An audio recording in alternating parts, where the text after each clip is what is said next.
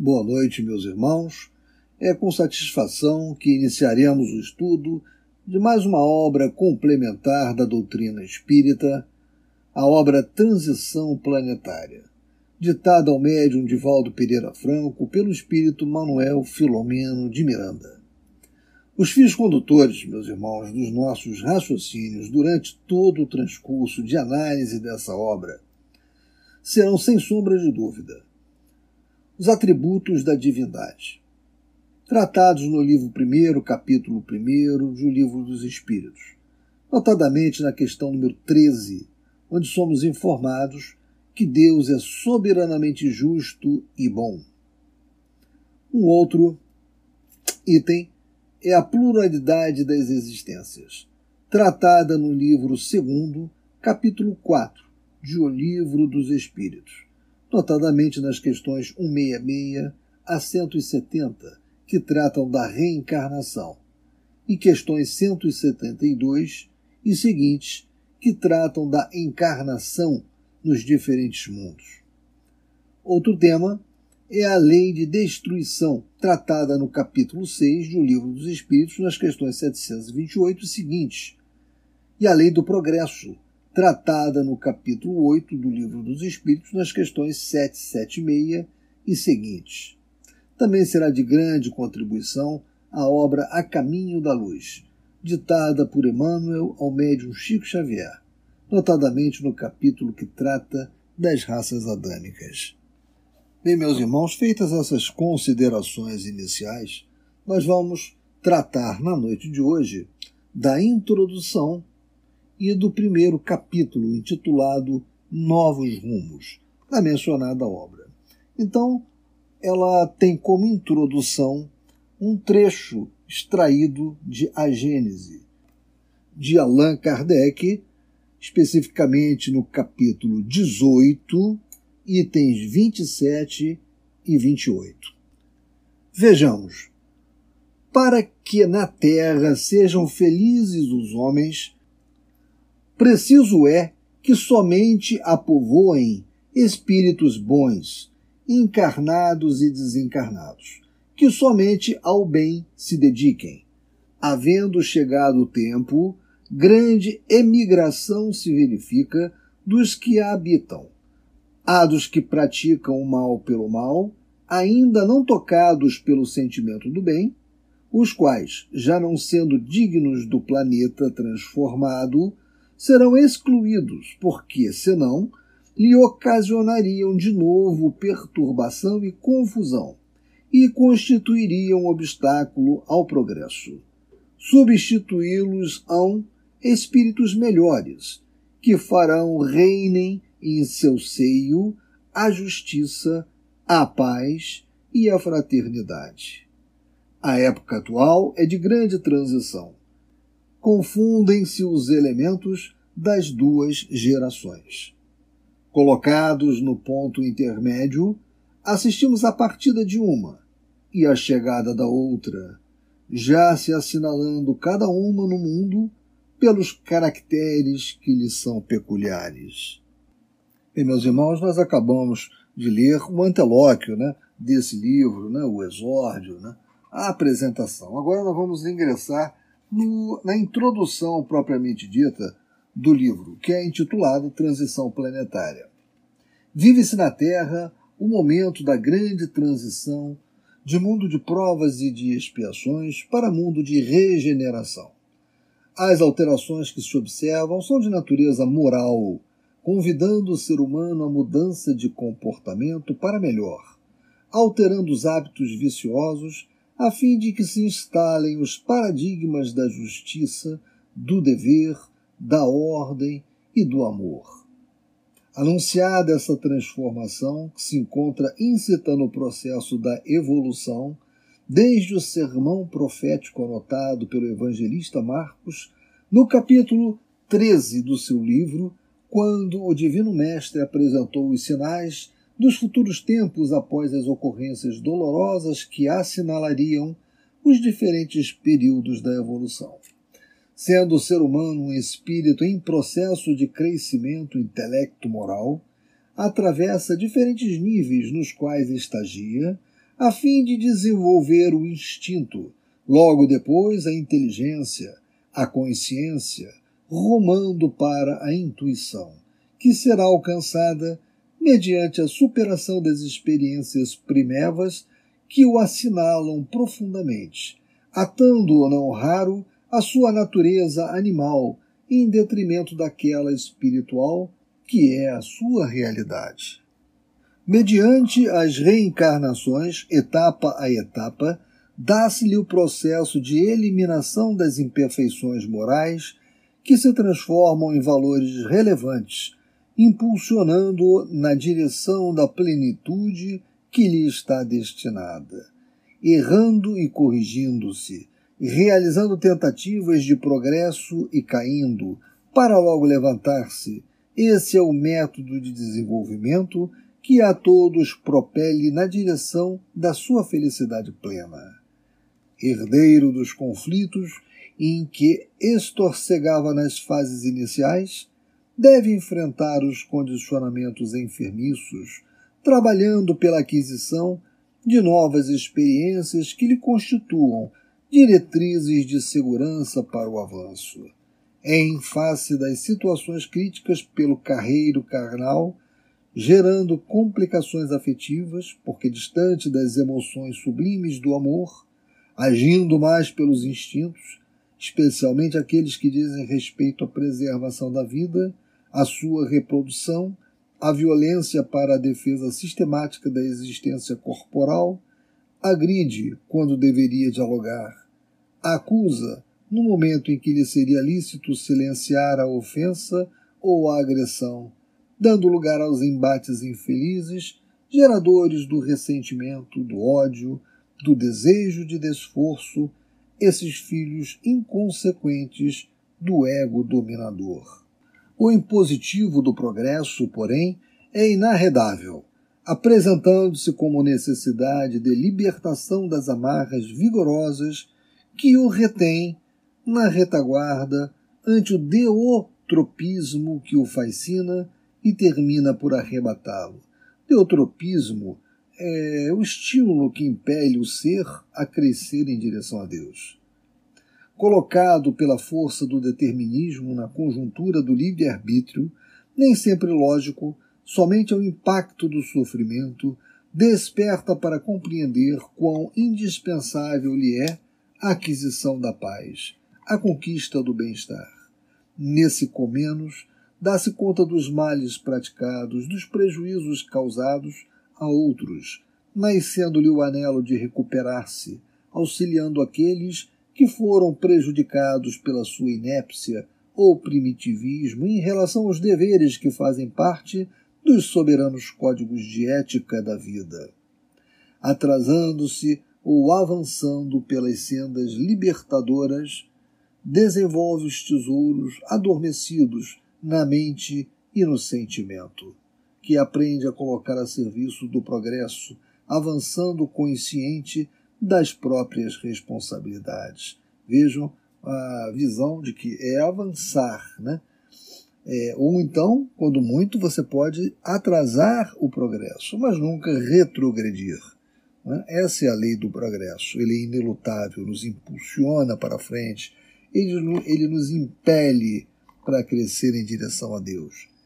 Esse é o resultado do progresso. Mas continuando.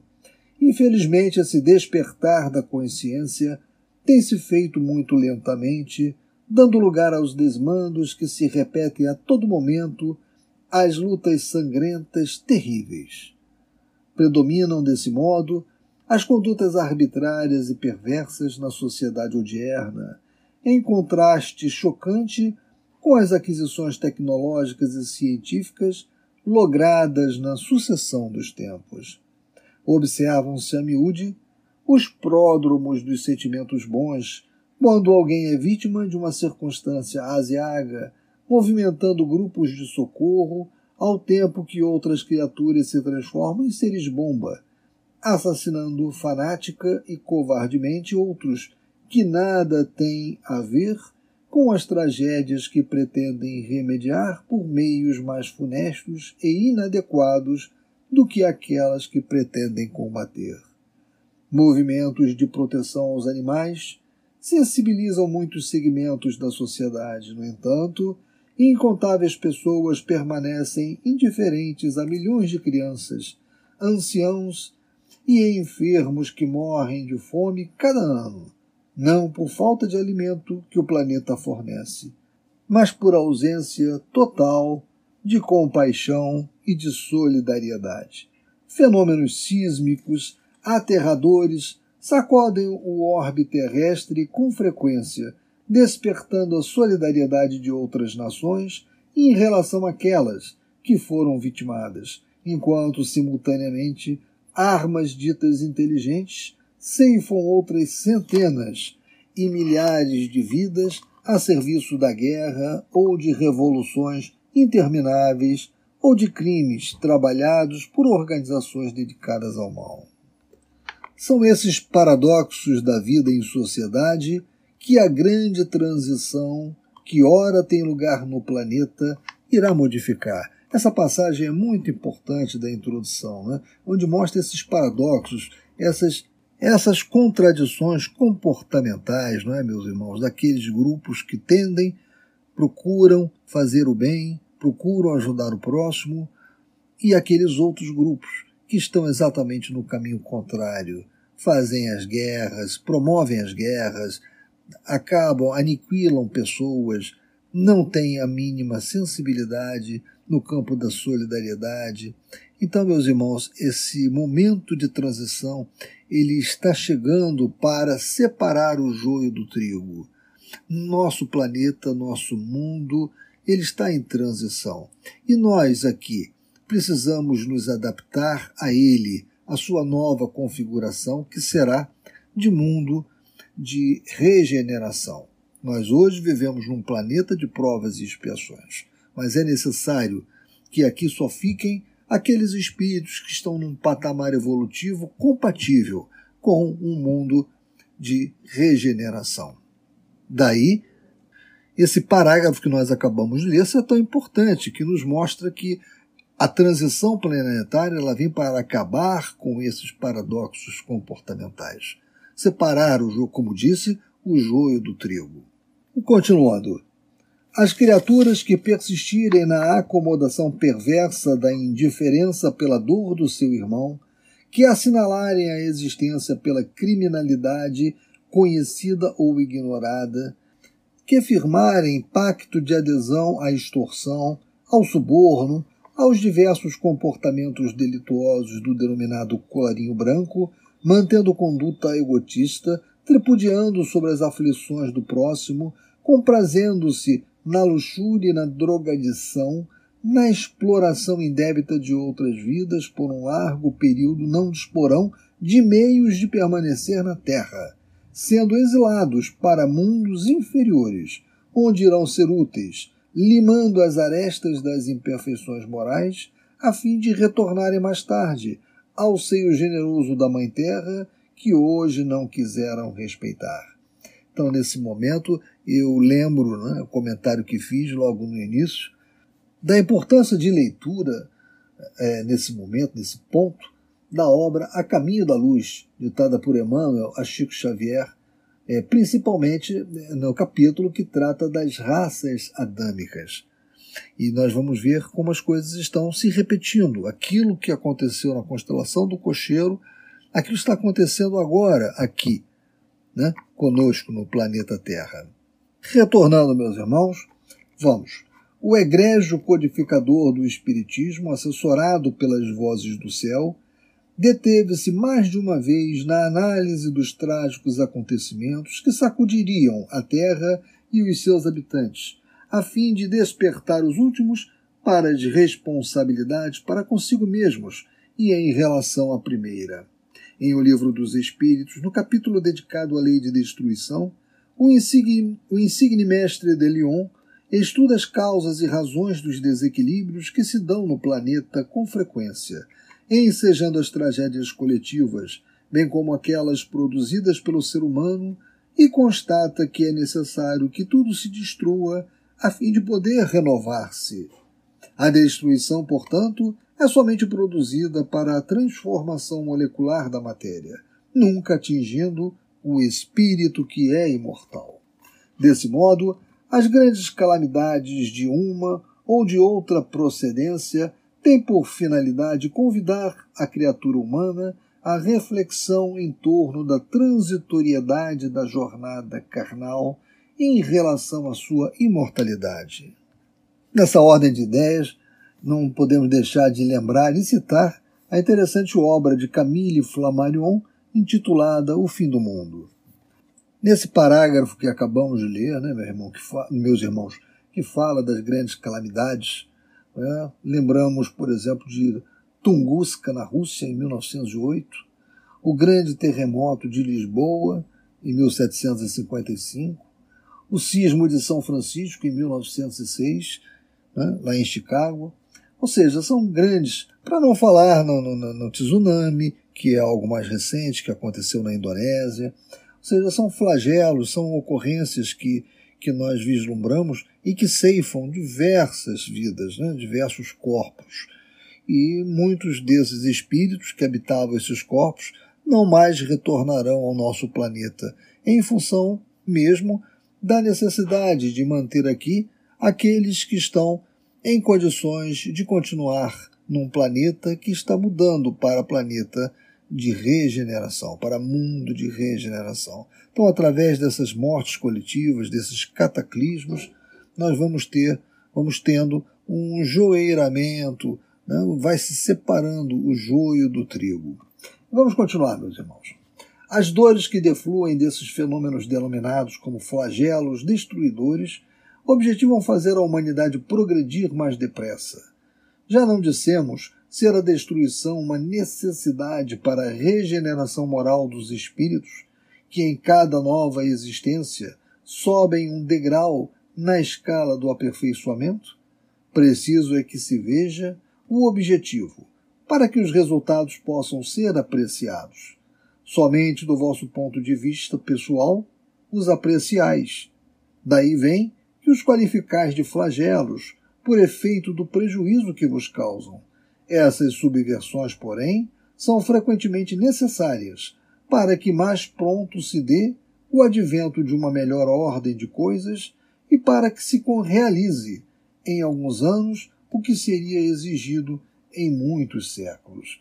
Isso está no Livro dos Espíritos, na, na terceira parte, capítulo 6, questão 737. Eis, portanto, o que vem ocorrendo nos dias atuais.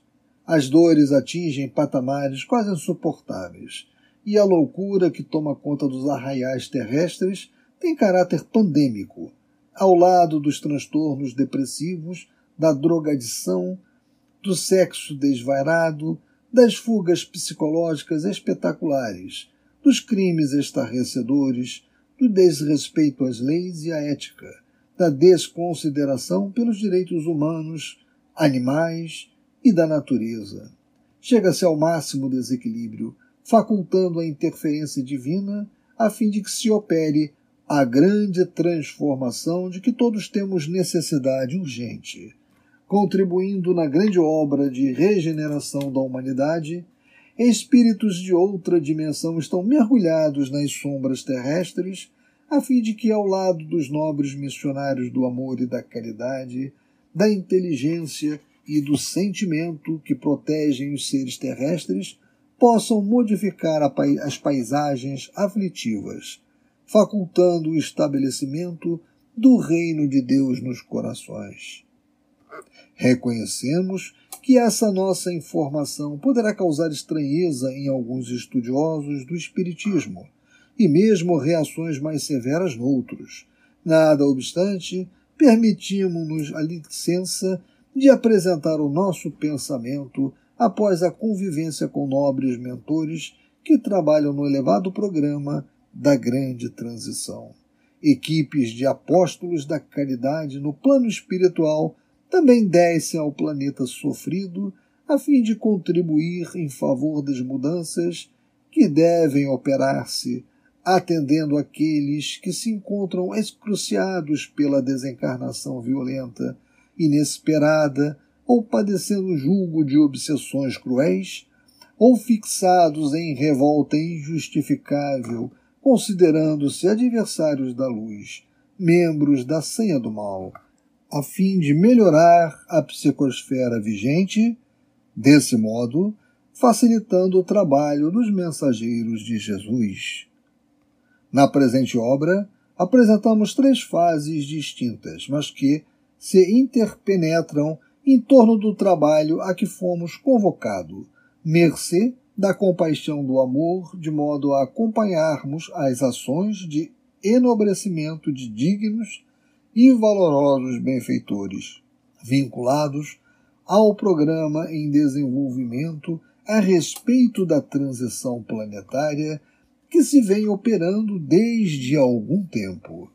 Não temos outro objetivo senão estimular os servidores do bem a prosseguirem no ministério, a qualquer custo, sem desânimo nem contrariedade, permanecendo certos de que se encontram amparados em todas as situações, por mais dolorosas se lhes apresentem.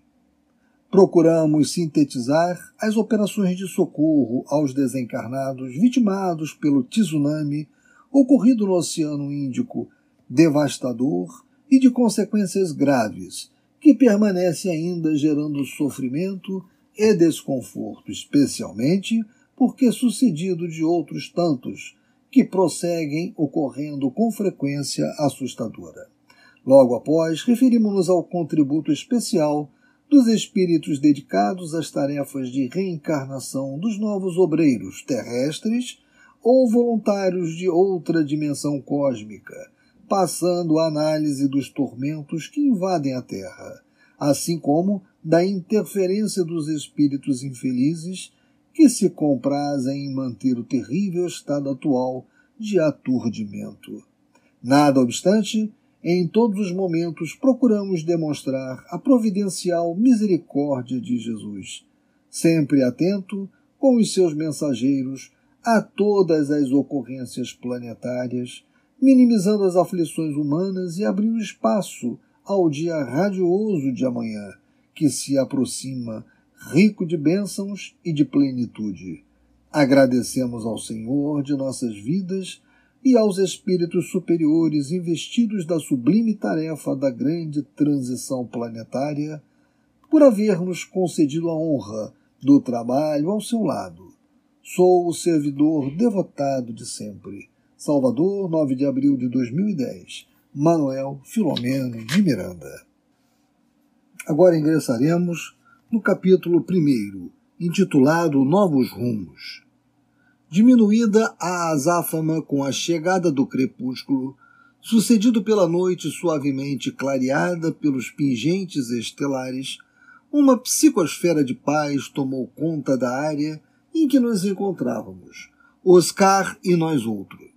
Certamente as atividades prosseguiam no ritmo abençoado das múltiplas realizações de amor e de socorro, de estudos e de desenvolvimento moral em nossa comunidade.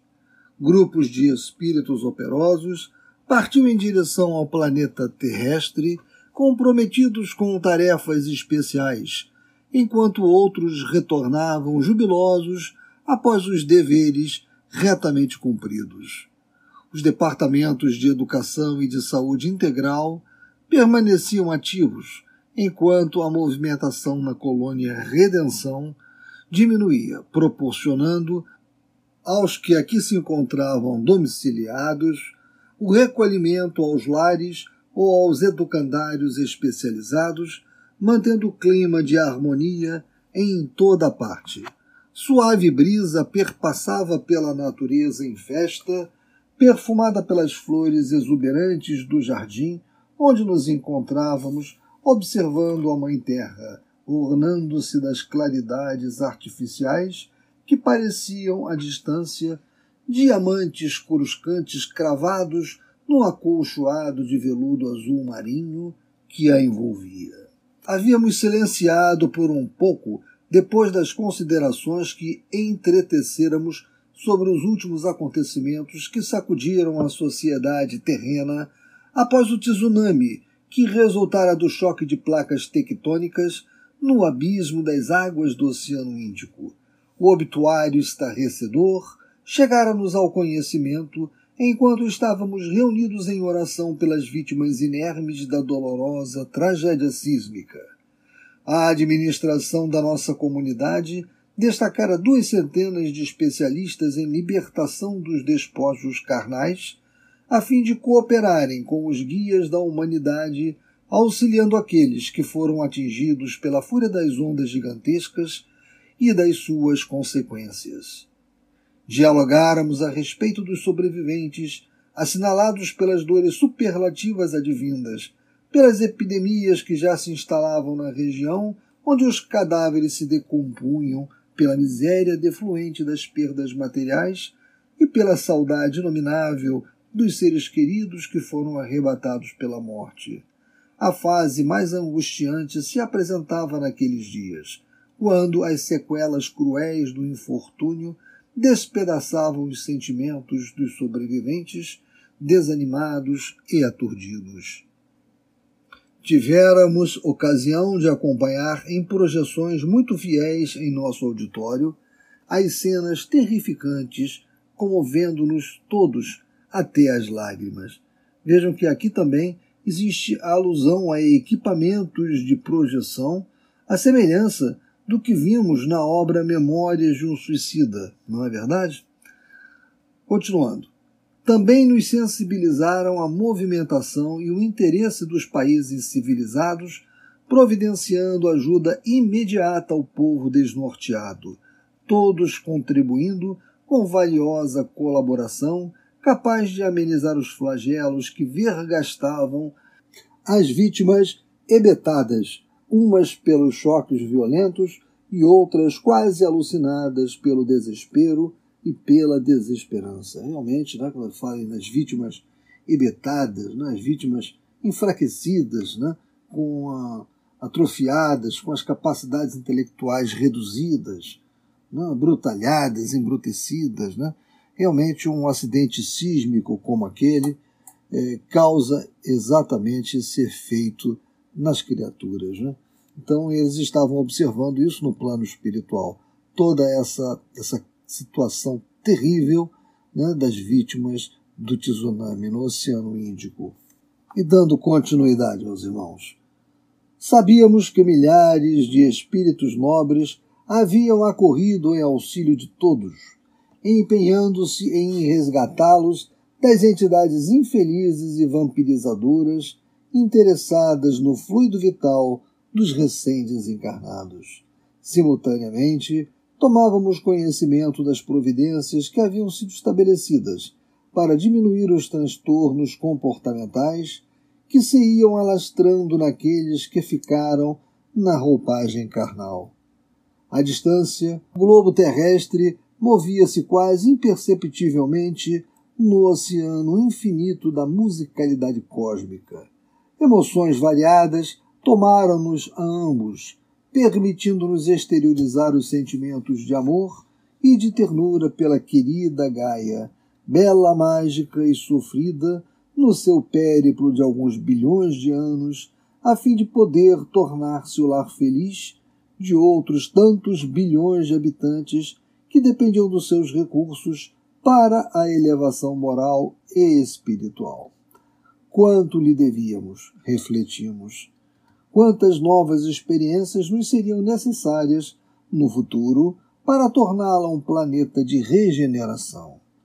Vejam, meus irmãos, que em mais uma oportunidade nos é informado né, sobre a necessidade da destruição né, no concerto maior do progresso, nosso planeta passando por um, uma fase de transformação de planeta de provas e expiações para planeta de regeneração, precisa manter aqui aqueles espíritos que já se encontram na condição moral compatível com o planeta de regeneração. E eles nos mostram, eles fazem pergu essa pergunta aqui, né? Quantas novas experiências, que novas experiências, né? Novos cataclismos, né? novos, novas ocorrências desse tipo né, nos seriam necessárias no futuro para torná-la um planeta de regeneração. Esses, esses desencarnes coletivos não são recentes, muito pelo contrário. Né? Eles já estão ocorrendo há muito tempo para que essa migração ocorra, para que seja forçado, forçada uma migração de espíritos que estão em grau incompatível na sua evolução pessoal. Assim temos, como eu já falei, o terremoto de Lisboa de 1755, que ceifou mais de 50 mil vidas humanas. Temos também o sismo de São Francisco, que ceifou em torno de 30 mil vidas humanas. A erupção do vulcão Krakatoa, em 1883, na Indonésia, que ceifou em torno de 36 mil vidas humanas e muitas outras ocorrências que nós sabemos ao longo da história. Continuando agora a leitura, meus irmãos, ao mesmo tempo considerava em silêncio quantas dores alanceariam os humanos sentimentos, de modo que neles ocorresse a mudança de conduta mental, moral e emocional, tornando as criaturas dignas da libertação das heranças enfermiças do passado, inaugurando no íntimo o reino dos céus. Nesse ínterim, suave musicalidade chegou-nos aos ouvidos, oriunda do santuário próximo, onde se ensaiavam as, as partituras da missa em si menor, de Johann Sebastian Bach, originalmente composta para a orquestra mas ali apresentada em órgão magistralmente dedilhado com o coral infantil de nossa comunidade. Experimentamos a sensação de que naquele momento os céus comunicavam-se com a nossa colônia. Realmente, essa ocorrência tinha lugar porque o edifício reservado às celebrações do amor e da fé religiosa encontrava-se iluminado com tonalidades prateadas e azuis suaves. Particularmente me chamou a atenção o movimento das ondas sonoras que obedeciam ao ritmo suave e doce do órgão e das vozes infantis. Quase extasiado, ia falar ao amigo Oscar quando lhe percebi chorando discretamente. Na perfeita identificação mental que se nos fez espontânea, pude perceber-lhe o pensamento em retrospecto, apresentando-o quando criança habitando os Alpes austríacos, numa capela aldeã de madeira, ouvindo a mesma composição em velho órgão. As memórias cresciam-lhe, modificando o cenário, e pude vê-lo, correndo pelos prados verdes, numa área assinalada por casario de madeira pintada, entre montanhas cobertas pelo gelo eterno, e o solo salpicado por miúdas flores, mesclando papoulas e rosas trepadeiras coloridas sobre a grama verdejante. O caleidoscópio evocativo do caro amigo projetou-se-me na tela mental, levando-me à evocação da própria infância, sendo dominado agora pelas paisagens da terra brasileira e baiana em sol e alegria, onde o Senhor da vida me honrou com a recente reencarnação. Toda a magia mística desse amável povo, a sua simplicidade e sofrimento resignado, especialmente dos indígenas e afrodescendentes, suas esperanças e aspirações, povoaram-me o espírito, embalado pela melodia sublime. Não saberia dizer o tempo que transcorreu à medida que a noite avançava tornando a realidade meu amigo e nós outro, parecíamos haver despertado de um sonho feliz e quase sem nos darmos conta, estávamos com as mãos unidas, sorrindo e agradecendo a Deus. Oscar demonstrou haver tomado conhecimento da minha percepção psíquica, das suas lembranças, e sem delongas explicou-me. Realmente nasci em uma linda região do Tirol, um vale verde entre as montanhas dos Alpes austríacos. Descendente de judeus, porque não houvesse sinagoga em nossa região, pude participar dos estudos do catecismo católico e frequentar a pequena e bela igreja da aldeia. Meus pais, verdadeiros anjos do Senhor, não criaram qualquer impedimento a que mantivéssemos a fé dos nossos ancestrais e comungássemos com as demais crianças das lições incomparáveis de Jesus. Minha mãe era professora e meu pai médico, dedicados totalmente ao bem da comunidade humilde. Quando a Áustria foi invadida, em inesquecível noite de horror, nosso lar foi devassado por soldados das tropas de elite, SS, e fomos arrastados e atirados em um camburão que nos levou a Viena, dali seguindo em um trem superlotado ao campo de concentração de trabalhos forçados e de extermínio em Auschwitz, atendendo ao programa da solução final que Hitler impôs e foi executado por Himmler e seus asseclas.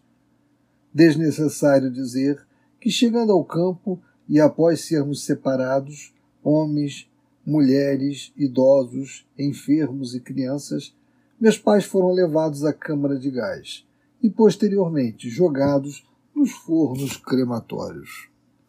Fez uma pausa natural, permitindo-me sugerir-lhe que não se recordasse da ocorrência perversa. Com voz pausada e triste, ele afirmou-me que o fazia como catarse libertadora das fixações profundas. Logo prosseguiu. Em razão de encontrar-me com mais de 16 anos, fui poupado para os trabalhos forçados ao lado de outros mortos-vivos que se movimentavam automaticamente, tentando manter-se. Por dois anos de horrores, fui transferido para o outro campo não menos cruel, Sorbibor, na chamada Operação Reinhardt, quando então, felizmente, terminou a guerra e fomos libertados. Conduzidos a um campo de refugiados na Áustria, embora a quase destruição de Viena, Deus havia me permitido a honra de sobreviver ao Holocausto e começar a experiência humana valiosa de que então me dei conta. Muito marcado pelas dores físicas e morais, vivenciando noites de pesadelos que pareciam nunca terminar, optei pelo celibato, a fim de não perturbar a alma querida que comigo se consorciasse. Em homenagem aos meus genitores e às vítimas do extermínio, passei a frequentar a sinagoga sem perder a emoção do amor a Jesus, o que parece paradoxal. Dei prosseguimento aos meus estudos, doutorando-me em medicina pela Universidade de Viena e dedicando-me dentro da minha formação moral à prática missionária dessa doutrina, responsável pelo combate às doenças, aos sofrimentos. Aos 50 anos de idade, retornei ao grande lar, vivendo numa comunidade espiritual judaica, onde resido com meus pais, havendo sido convocado para a atividade que devemos atender na condição de irmãos em comunidade.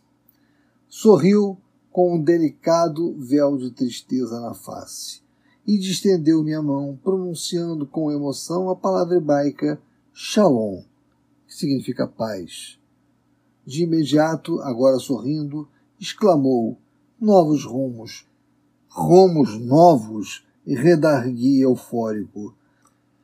Deveríamos retornar à Terra-mãe amada em atividades especiais, conforme programação elaborada pelos benfeitores da nossa comunidade. Sensibilizados e agradecidos ao Senhor pelas reflexões e emoções experimentadas, despedimos-nos rumando na direção dos nossos aposentos. Novos rumos. Segui ao lar reflexionando em torno da gravidade a respeito das ações a desenvolver, logo concluindo que o Senhor nos daria seu apoio e sua inspiração para as atividades que seriam realizadas em seu nome.